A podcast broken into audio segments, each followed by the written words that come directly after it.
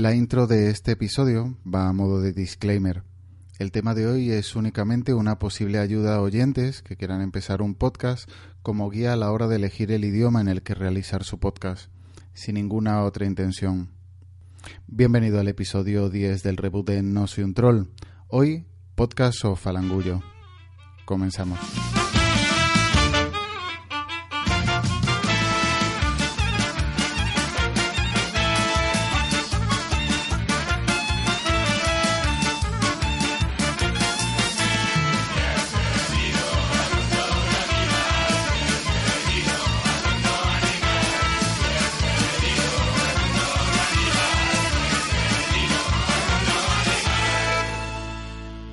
Estás escuchando No Soy un Troll podcast.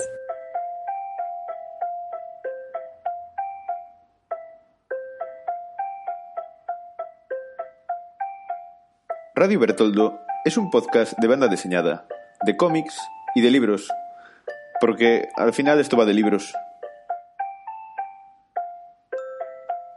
Y me podéis encontrar en Spreaker, en iTunes o en iVoox. O si lo preferís, en el blog www.radiobertoldo.wordpress.com o en el correo radiobertoldo.icloud.com o incluso en Twitter como arroba radiobertoldo. Oh yeah, chicos. Soy Opirander Gallo, vuestro reviewer de confianza. Y todas las semanas, bueno, semana sí, semana no, os traigo lo más granado de la sociedad TVística, cómics de aquí y de allá, autores, dibujantes y peña guapa en general. Y algún día os contaré lo que es un pirandar gallo. ¡Ay, churruscos! Escuchad, Radio Bertoldo, y no os arrepentiréis. Bienvenido a este décimo episodio de No soy un troll. Yo soy Agustín, soy Verdugo789 en Twitter y hoy trataremos un tema propuesto para la última Galipod y que quedó pendiente y que creo que puede ser interesante para futuros podcasters, que es el, el idioma en el que realizar el podcast. En la mayoría de los casos el idioma en el que vas a hacer el podcast es lo único que tienes claro y, pero en muchos casos existen idiomas regionales que pueden inducir, eh, introducir una duda, sobre todo en la llamada vieja Europa, en que conviven zonas con varios dialectos e idiomas oficiales. Y en cierto modo la duda también puede surgir en emigrantes en otros países que pueden tener esa misma duda entre su idioma nativo y el idioma de, de adopción para tratar ese tema. Hoy tengo a tres colegas gallegos que ya en su momento tuvieron esa duda y decidieron usar el gallego a la hora de hacer sus podcasts. Por un lado tengo a Agos, podcaster de AltP, y de Los Cerrados a Masa Sonora eh, y Canapán. Bienvenido, Agos. Hola. Por otro lado, tengo al señor B, podcaster de As Metrópoles Delirantes y de su nuevo podcast Poética Lunic. Bienvenido. hola, hola, ¿qué hay?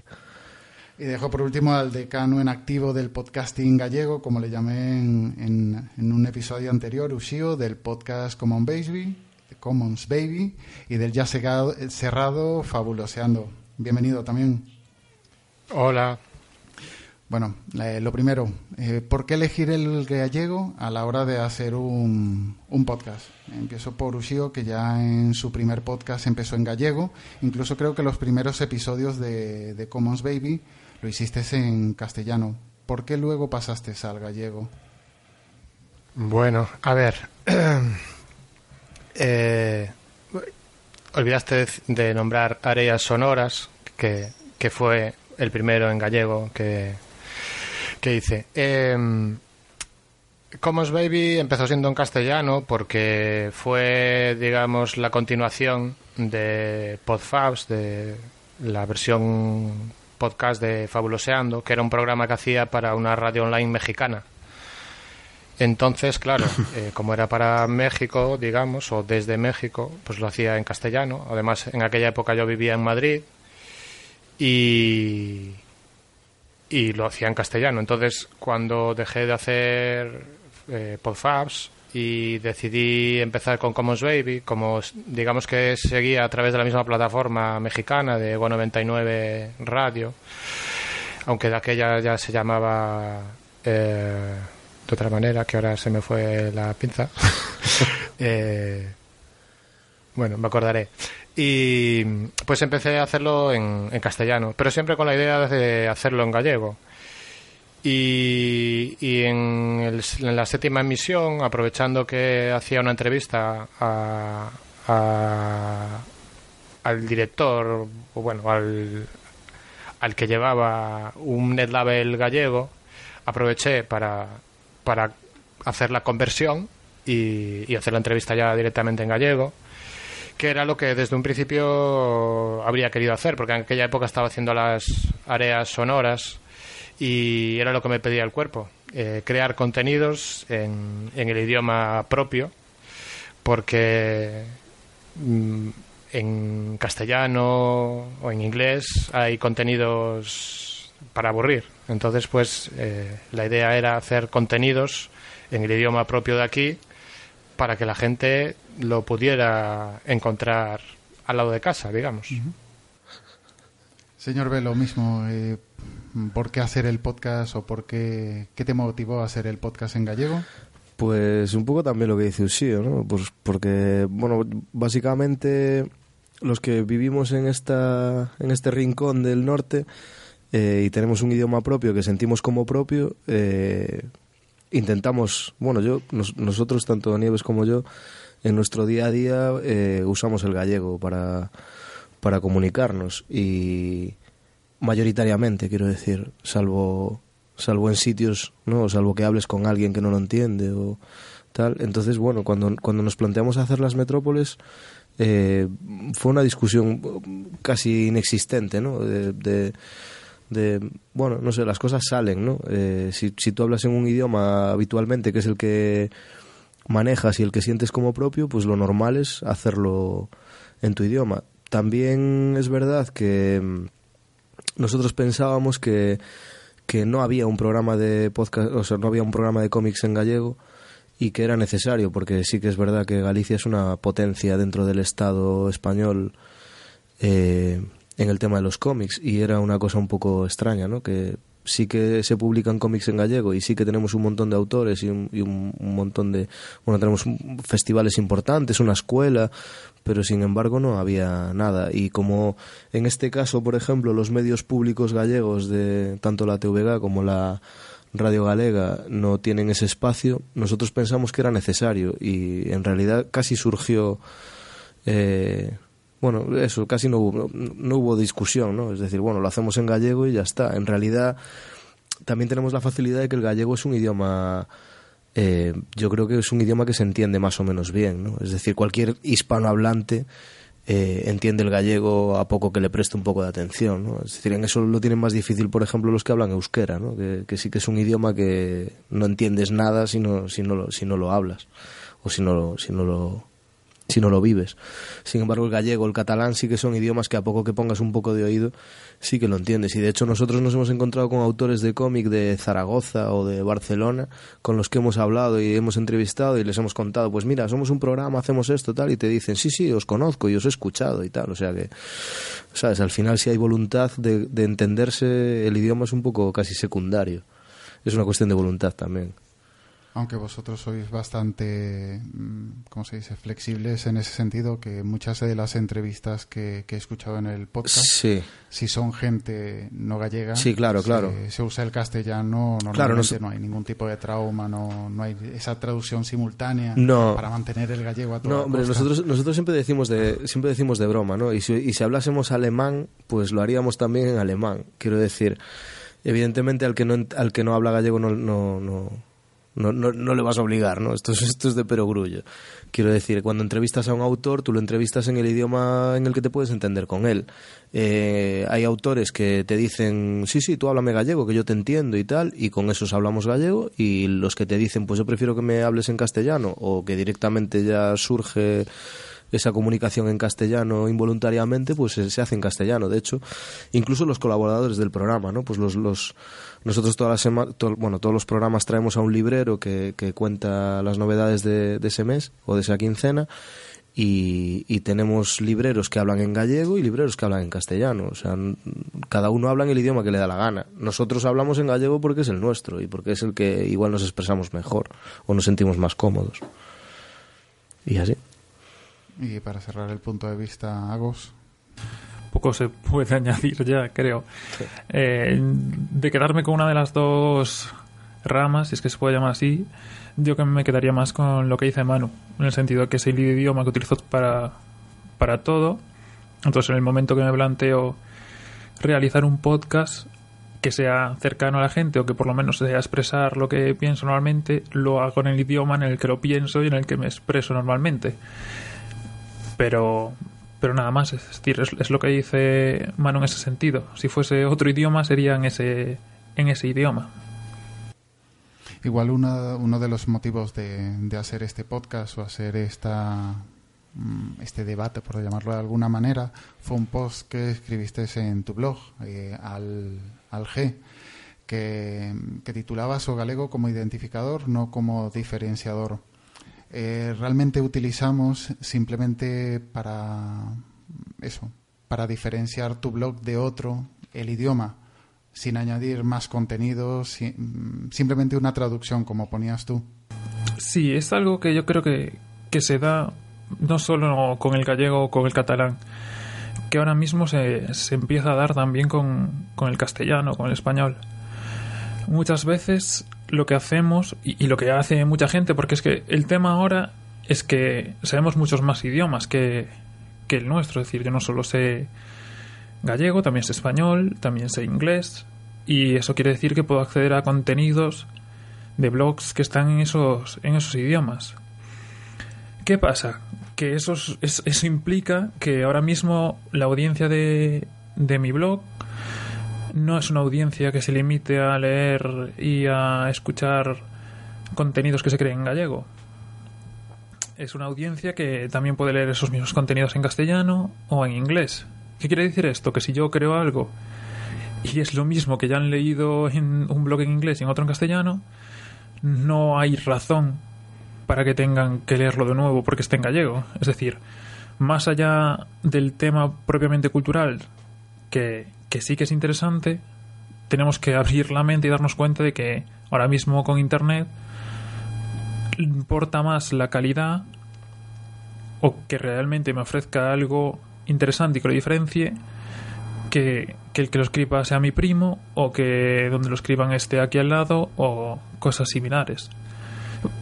Por lo menos desde mi punto de vista. Es decir, puede que yo consulte blogs de, en, castellano o en gallego, pero si el que me da la información buena y el que sé que va a estar al momento es uno en inglés, pues será al, al que vaya. Que luego que no nos confundamos. Es decir, esto no quiere decir que no puedan existir otros blogs o que estemos condenados a hacerlo todos en inglés o cosas así. No, para nada.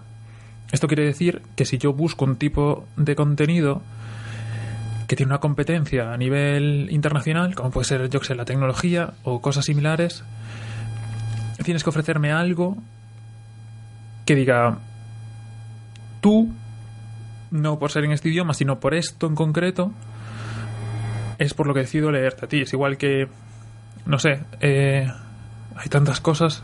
Por ejemplo, si escucho los podcasts aquí de, de mis compañeros, no, no es por el hecho de que sean en gallego, sino que es por el hecho de lo que me aportan. Es decir, en el caso de, de Ushio, es por toda la música que conozco con en Creative Commons y que luego voy a poder utilizar para otros proyectos y que voy a poder utilizar para otras cosas. Si fuera en inglés, pues seguramente lo escucharía eh, igual. Es decir, el, el hecho diferenciador no es el idioma, sino el contenido. Lo mismo con Manu, aunque con Manu incluso se pueden aplicar otro tipo de cosas más concretas. Eh, en su caso es un podcast en el que no solo es diferenciador porque habla del ámbito español, mientras que un podcast inglés no me va a hablar del ámbito español, sino que me habla del ámbito gallego, que es algo que no van a hacer podcast en, en español o que no le van a dedicar tanta tanto tiempo y además lo hace en el idioma propio de la gente que lo crea, que es algo que tampoco se va a re- ver reflejado. En ese caso, pues sí que es un poco más diferenciador, pero no por el hecho de que esté hecho, sino por el hecho de lo que recoge. Y básicamente era un poco a grandes rasgos la, la reflexión que hacía. Totally agree. Sí, yo, yo, yo añadiría algo más, que también hay un- una componente, no sé, no sé si romántica, supongo que desde fuera se verá como romántica, que es que un idioma cuando se deja de hablar se muere. Y yo me he criado en un idioma que no quiero que se muera y que está en franca desventaja, quiero decir, hoy en día con esto de la... Si ya con la globalización parece que nos van a comer, eh, en España sí que, bueno, y, digamos que la vida urbana empuja eh, quizás la vida hacia un idioma que es el, el- el del Estado español, ¿no? Y claro, partiendo de esa base también eh, hace falta crear contenidos y crear literatura y crear arte y crear cualquier tipo de cosas en, en gallego para que no se pierda ese idioma, porque igual nos parece un poco lejano, pero estas cosas pasan, ¿no? Hay idiomas que se, que se dejan de hablar, hay idiomas que se pierden, y yo sí creo que estamos en, en, un momento en el que el gallego está no, no perseguido, pero sí que está muy maltratado, eh, desde casi todos los ámbitos y desde luego totalmente desprotegido. Y sí que creo que, bueno, los que, los que hablamos gallego tenemos el deber, digamos, de hablarlo para que no se pierda y para transmitírselo a las generaciones que vienen detrás, creo. Sí, esto es así. Lo- lo- básicamente, lo que digo es que tampoco podemos aceptar cualquier precio. Es decir, si de repente ahora todo el, el español que se habla es el de Telecinco por las tardes, pues Sí, apaga y vámonos. exactamente. Entonces, creo que eh, digo eso porque es algo que puede entender cualquier oyente. Si, si ahora el- todos los programas culturales que se van a hacer en gallego como soporte para la lengua es el lugar, pues también habría que replantearse si eso, si eso es lo que, lo que queremos o es lo más efectivo. Que al mismo tiempo, si hacemos lo que digo, un contenido de calidad, mm, vamos, vamos a ayudar a que, a que el idioma llegue a más gente. Porque estamos diciendo, porque estamos haciendo un contenido que va a trascender más allá. Entonces, cualquier joven o no tan joven que quiere busca, que busca algo y quiere que sea lo mejor, lo más normal, buscar un blog de cocina. Se acaban siempre pues en los típicos. Si haces un producto de cocina diferenciador que tenga las mejores recetas de aquí o de, de la zona o sin ser de la zona, pero simplemente la forma en enfocar ese blog sea diferente y se está haciendo en gallego, vas a conseguir que mucha gente que está utilizando blogs de cocina en castellano vea esto, vea que es mucho mejor, lo va a utilizar sí o sí y estás reforzando el gallego al mismo tiempo que estás creando algo que tiene valor en ese idioma. Y, bueno, yo, yo creo que también hay una, una cosa que es muy importante y que históricamente en Galicia se ha vivido muy de espaldas al resto de los países que, que hablan portugués. Y todos formamos parte de la lusofonía. Quiero decir, eh, igual que hablando español te puedes entender con toda Latinoamérica, con un montón de países y con millones de gente, eh, hablando, hablando gallego o hablando portugués, te puedes entender con, con, todo el mundo de la lusofonía y con, con un montón de gente. Y parece, no sé, históricamente parece que los gallegos vivimos un poco de espaldas a Portugal y en realidad tenemos ahí un nexo común muy importante, que es una lengua y que es un país que solo separan las fronteras de los hombres, que no es una separación real en realidad. Pero bueno, esto igual ya es más complicado. También. No, pero so- sobre eso sí que sí que es cierto. Yo recuerdo eh, finales de los 90, primeros 2000, cuando estaba, digamos, Internet empezando a bullir. eh, aquí en Galicia se crearon redes, digamos, de blogs en gallego y que había como una sensación, de, o sea, una especie de sensación de comunidad, ¿no? Además, y, y había muchísimo intercambio con, con la lusofonía, con Portugal, con Brasil, o sea, y, era como natural. De hecho, había, bueno, había portugueses y brasileños que descubrían como que, ah, pero hay una cosa que se parece a lo que hablamos nosotros por ahí y no lo conocíamos, ¿no? Pero, pero había una- un intercambio eh, muy natural. Y, y de hecho, cuando, cuando, cuando yo opté por cómo es baby hacerlo en gallego, eh, hubo quien me dijo, eh, pero y así igual te escucha menos gente o no sé qué. Y, yo pensaba, joder, pues vale, igual en castellano hablan 300 millones de habitantes, pero en, portugués igual son 250, que tampoco está nada mal. Y, de hecho hice varias entrevistas a artistas eh, portugueses una brasileña y, y, y- y un seguidor brasileño eh, en una oportunidad que tuvo el año pasado, creo que fue, o hace- sí, el año pasado creo que fue, que vino a la feria de Barcelona esta de los móviles, toda esta, esta feria El super Mobile guay. World Congress. Eso. Pues eh, quiso aprovechar ese viaje para cogerse una semana, venir a Galicia, conocer Galicia, conocer a Isaac González, con el que montamos Podgalego en su momento y a mí, y fue una experiencia súper chula. Y, y bueno, y, y a lo mejor también me habría pasado con, pues, con la gente de México que me escuchaba, ¿no?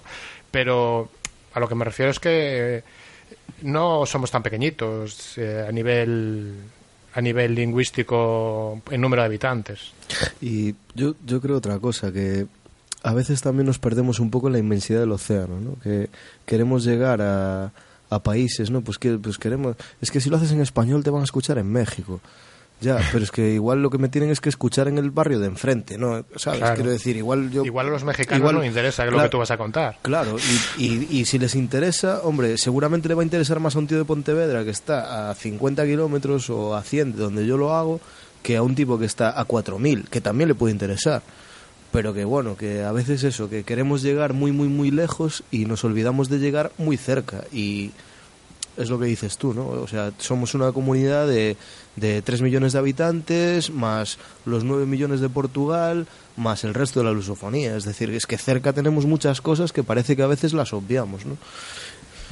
Una cosa, eh, lo, lo que estáis hablando de la audiencia, sí, hablar igual en un en gallego en este caso, eh, o en catalán, los catalanes, euskera, o en el resto de Europa, que también hay otros dialectos y seguramente también limita demasiado la, la audiencia potencial, por decirlo de alguna manera, eh, pierdes audiencia potencial, que seguramente mm, igual no escuchan podcast o mm, realmente no, no llegarían a tu podcast, pero igual si lo haces en, en gallego en este caso, mm, reduces la audiencia potencial, pero realmente estás aumentando el nicho. Si alguien busca un podcast en gallego, va a encontrar el tuyo. O en el caso de, de Agos, que, que suele hacer podcast de tecnología. Eh, Podcast de tecnología hay 10.000, pero podcast en gallego, de, de- Sí. de- de tecnología en gallego, está el de él. Es decir, mm, también aumenta muchísimo el nicho de, de audiencia al que va dirigido.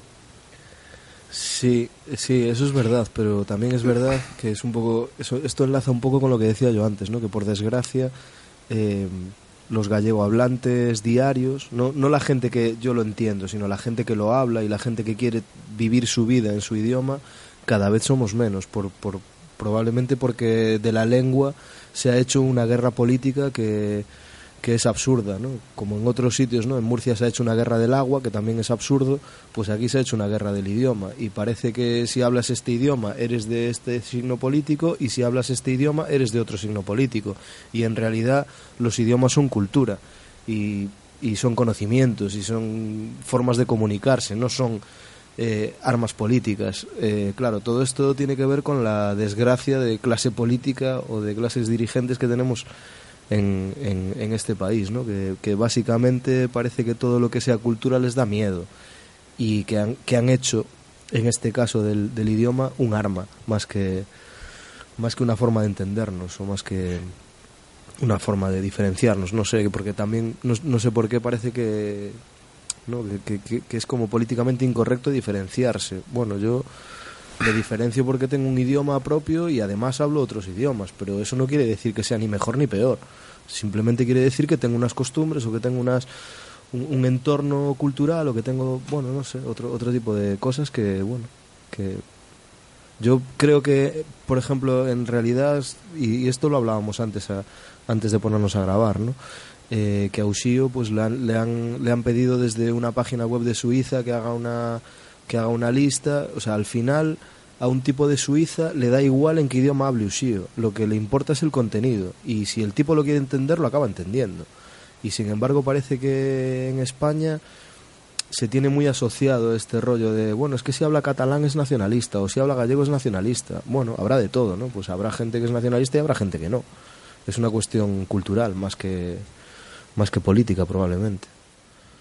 Eh, yo creo que, que, en las audiencias no influye tanto el idioma. Quiero decir, al final es un poco el entorno en el que te muevas. Porque voy a poner un ejemplo. No sé si conocéis eh, un podcast que se llama Popcasting.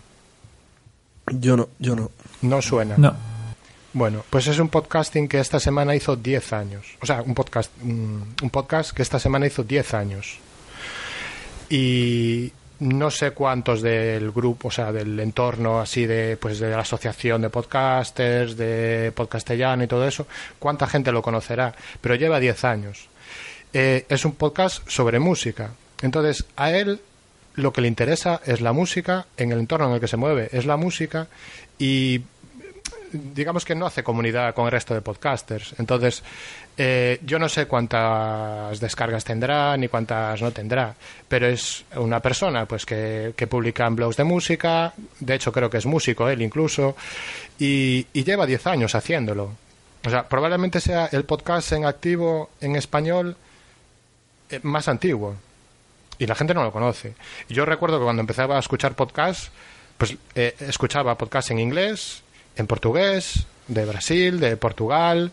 Eh, de hecho, uno de los primeros que escuché era de una chica holandesa que hacía el podcast en inglés sobre música francesa de los años 60 y 70.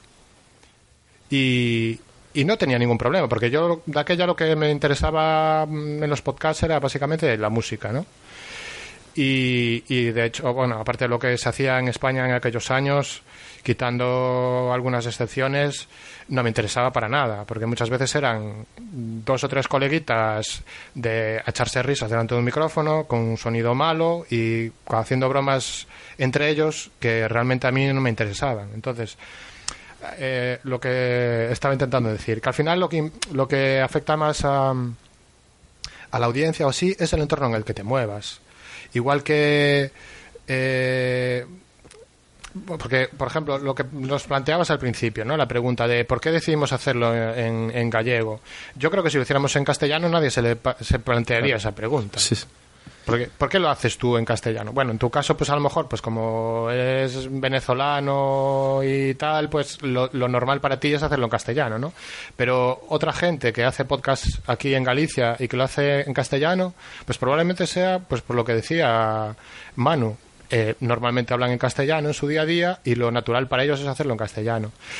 Y, y, la audiencia al final es un poco, pues eso, por dónde te muevas, en qué entorno. Si te mueves en entornos de Mac, pues probablemente haya más posibilidades de que eh, te escuche gente que escucha podcast de, sobre Mac. Si, si te molan las series, probablemente te escuche la gente que le gusten las series. Pero no porque lo hagas en castellano o en gallego o en inglés, sino porque te interesa el tema. Es lo que decía Manu. Al final el contenido, o, bueno, y y Agos también, ¿no? El, el, contenido es lo que importa, hmm. pero en todo, o sea, no solo en podcasting, sino en general. Entonces, si el contenido que haces es interesante y bueno, al final acabas llegando. Y luego también depende cómo te muevas tú. Yo, por ejemplo, este, este que comentaba Manu, que me contrataron desde Suiza, es porque yo en Twitter eh, retuiteo un mogollón de cosas de música libre y eh, al final es normal que la gente se fije en ti y que, y que entre en tu página y aunque no entienda y a veces en un blog que te hace una reseña digan que, que es un podcast o un blog portugués y, y, no lo es, pues te da igual, porque probablemente pongan eso porque cuando entran desde el navegador el Google le dirá eh, ¿quieres traducir este idioma del portugués? Entonces para ellos es, es portugués, porque no, bueno, no lo conocen, ¿no? Y a lo mejor Pero, sí que lo es también. Bueno, a ver, no, no os voy a contar mi, mis vidas blogueras, pero yo el, el, el, blog lo hacía, bueno, en bilingüe y, y en, en, grafía lusista, o sea, eh, aunque ahora tengo un poco abandonado esa cruzada, pero, pero para mí es, es, es el mismo idioma, que los separaron después de nacer, como a, a dos hermanos gemelos, ¿no? Las de tú a Boston y yo a. California, ¿cómo es? Claro, sí, sí, sí, sí. Bueno, yo, Nosotros yo- nos quedamos en Boston y los portugueses fueron a California. yo- Y, y ya me estaba enrollando, ya no sé a dónde iba. Yo, yo también quería apuntar que sí que es verdad que evidentemente tú haces un programa de tú haces un programa y quieres que lo escuche la gente, eso está claro. Pero también es verdad que, no- bueno, por lo menos en, en nuestro caso, hombre, por ejemplo, el Metrópolis sí que tiene un número de escuchas bastante alto, yo creo, pero el de poesía, que además acaba de empezar, tiene un número de escuchas muy bajo. Pero no Porque vamos la a... poesía no le interesa a nadie, hombre. Claro, bueno, sí. Samu- Samuel L. París dice que la poesía te tiene que gustar porque le gusta a todo el mundo. Claro, claro. Eh, pero bueno, claro, sí es verdad que la poesía es una cosa minoritaria y si encima le sumas que está en gallego es más minoritaria y si encima le sumas que, que es un poco un poco locura lo que hacemos, ¿no? Porque es un poco mm, una mezcla de ficción también. Es un Eh, podcast de autor, tienes es que un, llamarlo es así. un podcast de autor, me gusta eso. Sí. Pues es Yo una con Sonoras hacía algo parecido una también, podcast de autor. una deconstrucción de los podcasts. Pues, pero vamos, que el de poesía tiene muy pocas escuchas, pero nosotros vamos a seguir haciéndolo porque en realidad supongo que todo el que hace un podcast es por una necesidad de comunicar o porque, bueno, pues porque le apetece, porque le gusta, porque quiere eh, contarle al mundo cosas, porque no sé, por lo que sea, ¿no? En nuestro caso es porque nos gusta lo que hacemos, pues en este caso el de poesía, nos gusta la poesía y entendemos que es una cosa bonita y que si lo escuchan cinco, pues son cinco que lo escuchan y ya está, tampoco hace falta que te escuchen cinco mil tíos, creo. Yo cuando empecé a hacer radio online en la Ego 99, por cierto, ya me acordé de cómo se llamaba la Ego 99 cuando cambió de nombre, Epiphonics. Bueno, pues cuando empecé con la radio online, que emitía todos los domingos por la noche, una hora, eh, la audiencia que tenía era de 7, 9 personas. El día que más hubo creo que fueron 15. Pero a mí me hacía la misma ilusión que si me escucharan 5.000 o 20.000. O sea, porque era, era una... Además, al final, los domingos era como un ritual, ¿no? Como ir a misa, un poco. Era, pues los domingos por la noche emito Fabuloseando y los siete, ocho amigos que tengo repartidos por el mundo que lo pueden escuchar a esa hora están ahí para pasar un rato. Que ahora mismo parece que la calidad está en la cantidad. Si tienes muchos oyentes es que tu podcast es bueno. Pero me imagino, basándote en ese dato, el pobre gelado cuando empezó, que le escucharían al principio 20, 30 personas, que nadie sabía realmente lo que era un podcast, la depresión que podría llegar a tener. Es que Claro. para mí hay, hay un tema que muy poca gente se plantea y que es un planteamiento de base, por decirlo así. Por suerte, por desgracia, eh, he acabado haciendo administración y dirección de empresas como carrera. Y sí, ya me diréis luego si es suerte o desgracia. Y, Es suerte, es suerte. Desgracia sería haber hecho periodismo. y sí, por eso ahora estoy en la facultad de periodismo. O, o historia del arte. Sí, O comunicación audiovisual. en fin. Yo no hice historia del arte. Pero tengo amigos que acabaron haciendo audiovisual después de estudiar eso. Queréis y- que nos odie la audiencia, ¿no? No, no. No, lo que queremos es que est- están a tiempo de hacer derecho, que no sean Claro. tontos. O una FP o algo. La, Sí, la- cuestión es que eh, mi carrera, pese a pensar a, a que la gente piense que es así facilona y simplona, tiene algo que, que al final se puede aplicar a todo como, como es hacer un podcast, que es la idea de que cada cosa, empezando por nosotros mismos, es una pequeña empresa. En el sentido de que nos tenemos que administrar, de que nos tenemos que marcar unos objetivos, tenemos que, que saber qué pasa si no los cumplimos, si los cumplimos. Es decir, es tan fácil como vamos a ir de vacaciones o no, si tenemos lo ahorrado o no ahorrado. La cuestión, y aplicándolo a, a lo que tratamos ahora mismo. Mucha gente, y, y, y es una de las cosas por las que siempre se acaba escuchando el por qué te limitas, por qué no lo haces en castellano, por qué no lo haces en chino mandarín. Parte de la base o no parte siquiera de una base en la que se plantea qué es lo que quiere hacer. Es decir, qué contenido, para quién, con qué periodicidad, qué formato. Es decir, la gente suele, suele atender a, a pensar que si él ha tomado esa decisión para su contenido, mejor o peor, es decir, aquí no estamos diciendo que si eres gallego y no lo haces en gallego, eres peor que si, que si lo hicieras. Bueno, en bueno. ningún caso. El tema es, tienes que elegir, tienes que definir lo que quieres, cómo lo quieres y llevarlo a cabo. Es decir, que tú pienses que porque tú hayas elegido el castellano, porque para ti es tu idioma, tú quieres que te puedan escuchar la gente de Albacete, porque te parece que el contenido que vas a hacer es muy importante y diferenciador en Albacete, porque conoces la zona y sabes que allí no se produce este contenido. Pues puede ser una razón perfecta para llevarlo a cabo en ese idioma y no en otro. Es decir, yo creo que nos limitamos muchas veces al pensar que lo que hacemos, que el plan de empresa, que al final no deja de ser eso, sea no beneficiosa para nosotros, aunque muchas veces es más lo contrario, porque nos roba tiempo y tranquilidad y da muchos disgustos, tiene que ser igual para todo el mundo. Es decir, nosotros hemos decidido lo que hemos decidido porque lo hemos planteado, lo hemos asumido y hemos decidido, por lo que hemos dicho al principio de este podcast, que era la mejor opción. Que tú has hecho ese planteamiento y te ha salido que es mejor hacerlo en, en castellano. Pues perfectamente.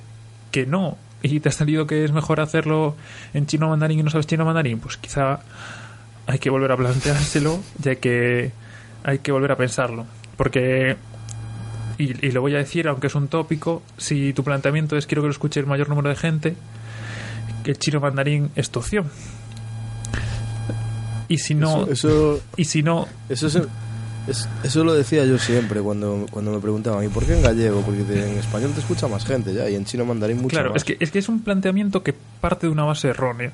Entonces, Claro. en ningún momento estamos diciendo eso, estamos, o sea, estamos limitando, estamos diciendo que hay planteamientos y planteamientos y quizá lo importante es partir de un planteamiento que mejor o peor te vaya a dar más oyentes o menos oyentes, sea satisfactorio para ti y sea congruente con lo que estás pensando. Y hasta, hasta aquí mi Correcto. alegato. Es decir, que en, en ningún caso hacerlo en gallego es un error, ni hacerlo en castellano es un acierto. Evidentemente, Claro. evidentemente. Claro.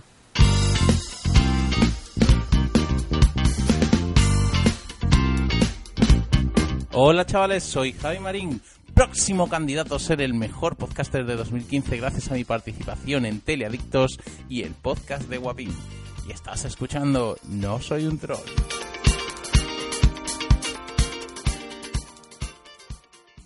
Javi Marín 2015. Eh, sigo pensando que, aparte, mm, la audiencia sí que es eh, importante, pero no por el número, sino más bien por el feedback. Si recibes feedback, mm, bien sea positivo o negativo, realmente eso mm, es el éxito de un podcast. Eh, pienso más que los números. Tener muchísima audiencia significa que sí, que mucha gente te está descargando, pero igual mucha gente te descarga y no te escucha. Pero realmente ese feedback, ese, esa persona que se molesta en enviarte el correo, significa que te ha buscado, te ha encontrado, te ha descargado, te ha oído y aún encima se molesta de mm, eso, eh, valorarte. Ese sería el éxito realmente en este caso, el, el éxito de- del proyecto empresarial según Agos.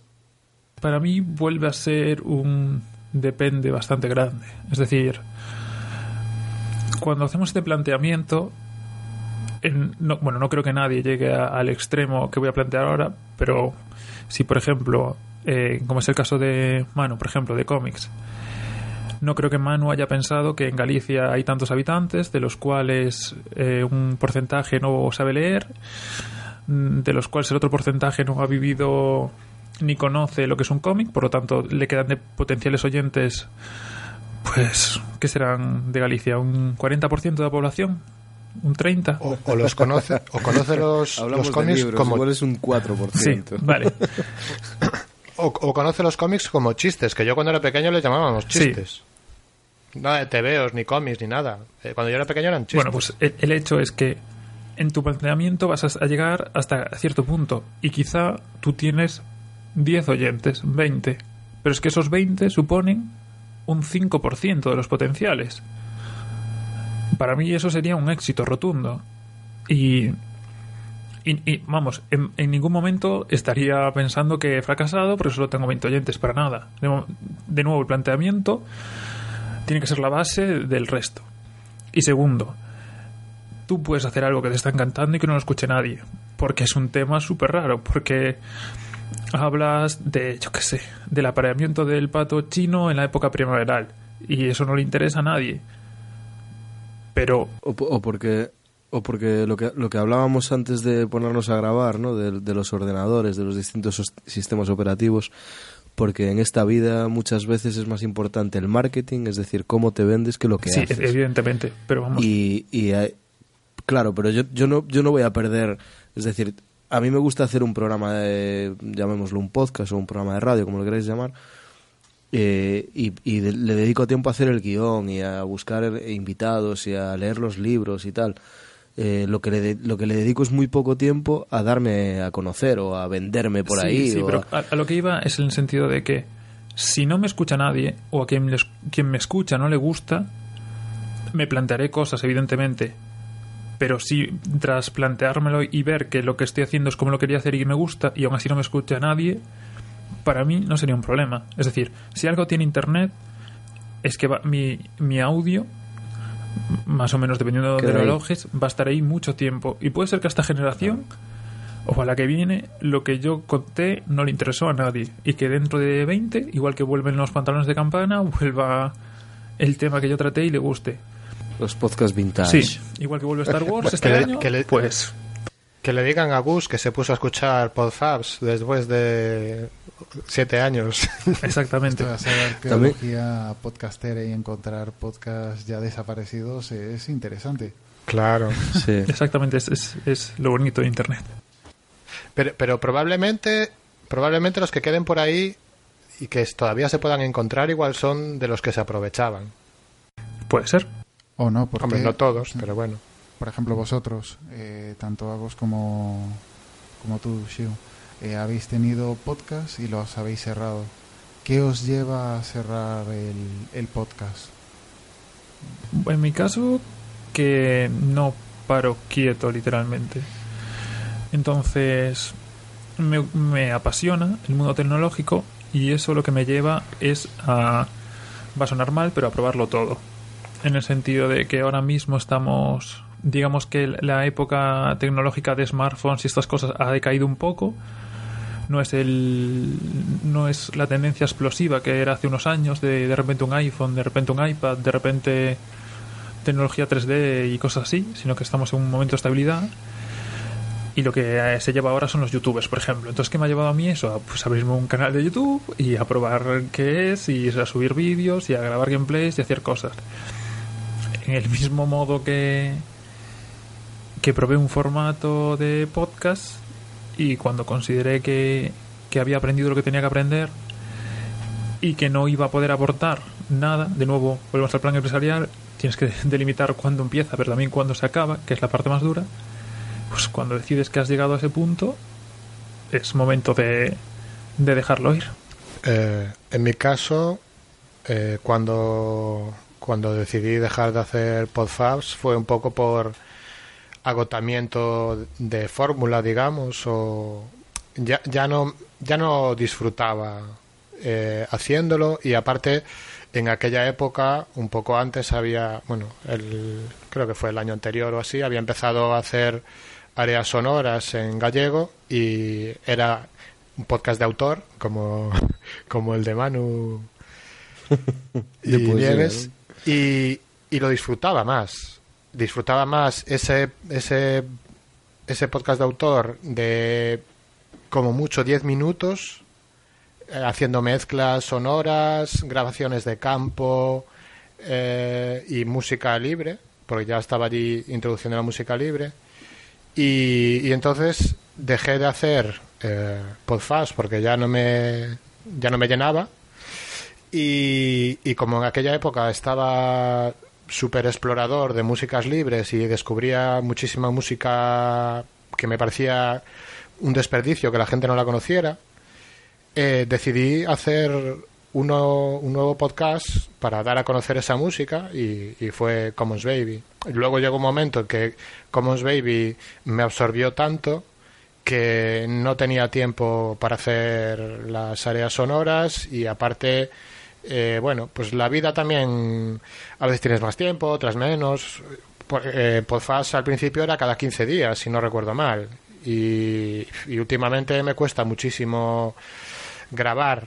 Porque a lo mejor tengo las ideas, tengo el este preparado, pero el- ese momento de sentarte y ponerte a grabar, mm, pues no tienes tanto tiempo como antes. Pues porque las circunstancias vitales también cambian. Entonces a veces eh, bueno, y con, con Baby también llevo tiempo diciendo que, bueno, desde que- cuando nació pensé a, a los 100 programas o a los 5 años. Y ya llevo 7 años y aún no llegué a los 100 programas.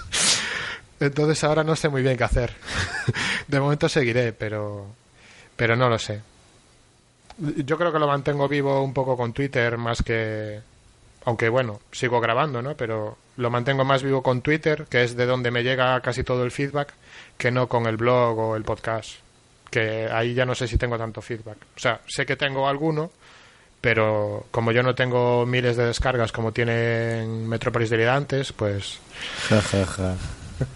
bueno, dirás que no. Bueno, hombre, miles, miles. Millones, millones. cientos sí. Bueno, sí, y- bueno, sí, la verdad es que nos podemos quejar. Es verdad que sí, que no nos podemos quejar. Por eso. Y yo, pues bueno, del último que saqué, creo que hoy iban como 75 descargas según Archive o RG. O sea que. Pero claro, Pero bueno, es que a ver, pero- los, los más antiguos ya tienen ciento y pico, 200, 300, pero bueno, porque se van acumulando poco a poco. Pero yo creo que menos el 70% son spiders o rollos Menos de mal estos. que de los míos. Pero yo soy internacional, que me llaman del Yo extranjero. también. De Coruña y de Urense me llaman. Ah, bueno. Es decir, que sigues manteniendo la fecha de caducidad para Commons Baby, por lo que te escucho. Ah, no lo sé, no lo sé. A ver, No sé qué hacer. haremos Yo, un- o sea, yo soy consciente de que en un momento eh, tiene que parar, porque nada dura para siempre. Y en el momento que lo deje, pues a lo mejor igual vuelvo a hacer algo más parecido a áreas sonoras, que, que no.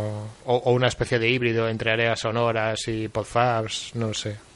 Probablemente se llame Son como Vento o algo así. igu- igual, igual este, este programa vale como experimento, como número cero para plantearnos un podcast de podcasteros gallegos o algo. Est- no sé. Estaba a punto En- de decir en- eso, ¿eh? en castellano. Estaba a punto de decir En eso. castellano. Yo, yo iba por el chino mandarín, pero también estaba a punto de decir eso. Primero empezaremos Bueno. por la asociación, ¿no? Una asociación gallega de podcasters. Ahí ya va a depender quién esté en la directiva y eso, porque. Las envidias son muy gallegas. Claro, entonces. Hay que echar peste del Bueno, presidente de la asociación o no, o es amigo nuestro y entonces. Empie- empiezan a mover RSS. Claro, Bueno, si dan subvención, si dan subvención hay que hacerlo. si nos retuitean y tal, pues. Pues yo estoy dándome cuenta de que en el Twitter estaban hablando de nosotros y no le estaba haciendo caso. Somos así. Eh, Estamos haciendo muy atemporal este podcast, me estoy dando cuenta. Sí, ¿no? Entonces podemos hablar de unas futuras JPod en, en Galicia, de manera temporal también. Bueno. yo creo que estaría muy bien hacer unas JPOZ en Galicia, ¿no? Que, Sí, que Milcar presume mucho de las de Murcia y tal, pero, sí, sí. pero yo creo que aquí también lo iban a pasar bien. Por lo menos licor café no iba a faltar, ¿no? O sea que... No, no. Y, y seguro que decían los de la meseta, decían, qué bien se come ahí. Sí. Que es lo que me y- decían a mí cuando vivía en Madrid. Sí, sí, sí, es verdad. Sí, con el Interpodcast hemos conseguido que en México hablen de los churruscos. Imaginaros a, a, a los, and- a los andaluces o a Emilcar, a los murcianos, hablando en gallego, soltando perlas en gallego, estaría bien. Bueno, eh, so- sobre lo de el intercambio y, lo de México que acabas de mencionar, eh, yo recuerdo cuando, bueno, eh, lo que, lo que contaba, que Podfabs y Commons Baby, incluso áreas sonoras, estaban dentro de la plataforma, digamos, aquella de Epiphonics. Y cuando decidí dar el paso de, de hacer Commons Baby en gallego, lo comenté con Carlos Herrera, el chico que llevaba, digamos, la historia y de México Y no solo mm, no le pareció mal, sino que estaba encantado de la vida, porque él ya escuchaba areas sonoras y la mitad de las cosas no las entendía, pero le gustaba las mezclas que hacía, el tono que le daba. A veces no hace falta entender para que algo te guste. Sí, la mitad de las canciones. Es como el arte. Sí, la mitad de la gente no entiende el inglés y, y más escucha música en inglés como si le fuera la vida en ello. Así que Claro. Escuchar un podcast, eh, sobre todo el tuyo en este caso, que es musical, pues, pues sí que puede atraer más. Y, y la gente no entiende la política ni los programas políticos de los políticos y les vota igual. O sea, que Claro. tampoco- igual tampoco es tan importante ¿no? entender las Por eso. cosas. En general, ¿quién entiende la gente? Nah.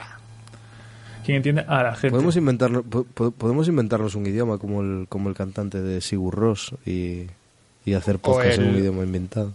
O el, o el este, el, el gurú, o sea, el gurú, el guía espiritual de un saludo para Radio Beltoldo de Iago, el Sí. señor, ¿cómo se llamaba? Eh, Uh, eso es Sandakova o sí, Sandakova, Sandakova, sí. que inventó el, pira- el, iba a decir.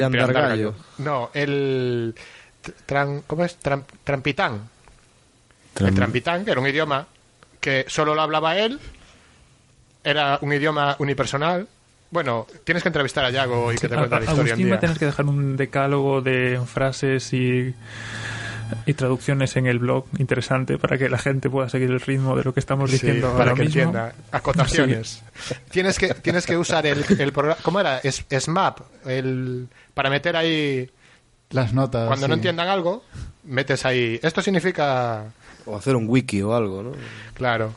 Wiki, Pues wiki hay un- podcast hay galaico. un, hay un bar en Ourense que se llama el Trampitán que si hay la- las, las, el encuentro este que se hará este año en Ourense, dicen aquí en Galicia para los de acá, hombre, si quieren venir de fuera que vengan también, pero que se va a hacer en Ourense, estaría bien ir a ese bar a, a tomar algo.